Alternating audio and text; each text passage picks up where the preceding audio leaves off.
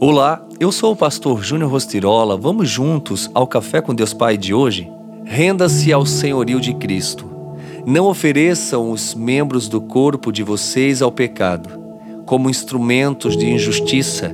Antes, ofereçam-se a Deus como quem voltou da morte para a vida, e ofereçam os membros do corpo de vocês a Ele, como instrumentos de justiça. Romanos 6,13 Rendição não é uma palavra popularmente aceita nos dias de hoje. Acredito que seja quase tão mal vista quanto a palavra submissão. Rendição evoca a desagradável ideia de admitir a derrota em uma batalha, perder uma competição ou capitular perante um adversário mais forte, não prestar resistência. A palavra é quase sempre utilizada num contexto negativo. Por exemplo, Criminosos capturados se rendem às autoridades quando não vem mais escapatória de saírem impunes de seus erros. Na civilização competitiva de hoje, somos ensinados a ser irredutíveis e nunca desistir ou ceder. Logo, não ouvimos falar muito de rendição. Preferimos contar sobre nossas vitórias, nossos sucessos, triunfos e conquistas a falar de complacência submissão, obediência e rendição.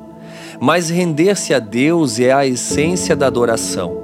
A rendição é uma resposta natural ao maravilhoso amor e à misericórdia de Deus. Render-se a Deus não é a resignação passiva, fatalismo ou desculpa para a preguiça.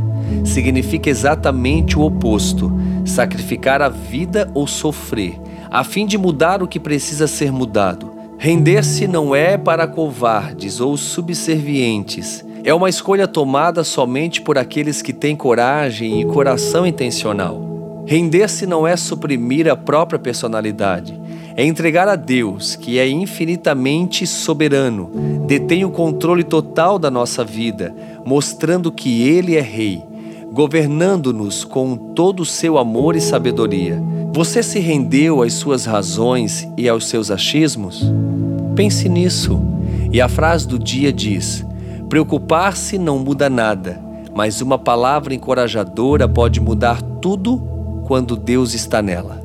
Render-se a Cristo é a melhor decisão da sua vida.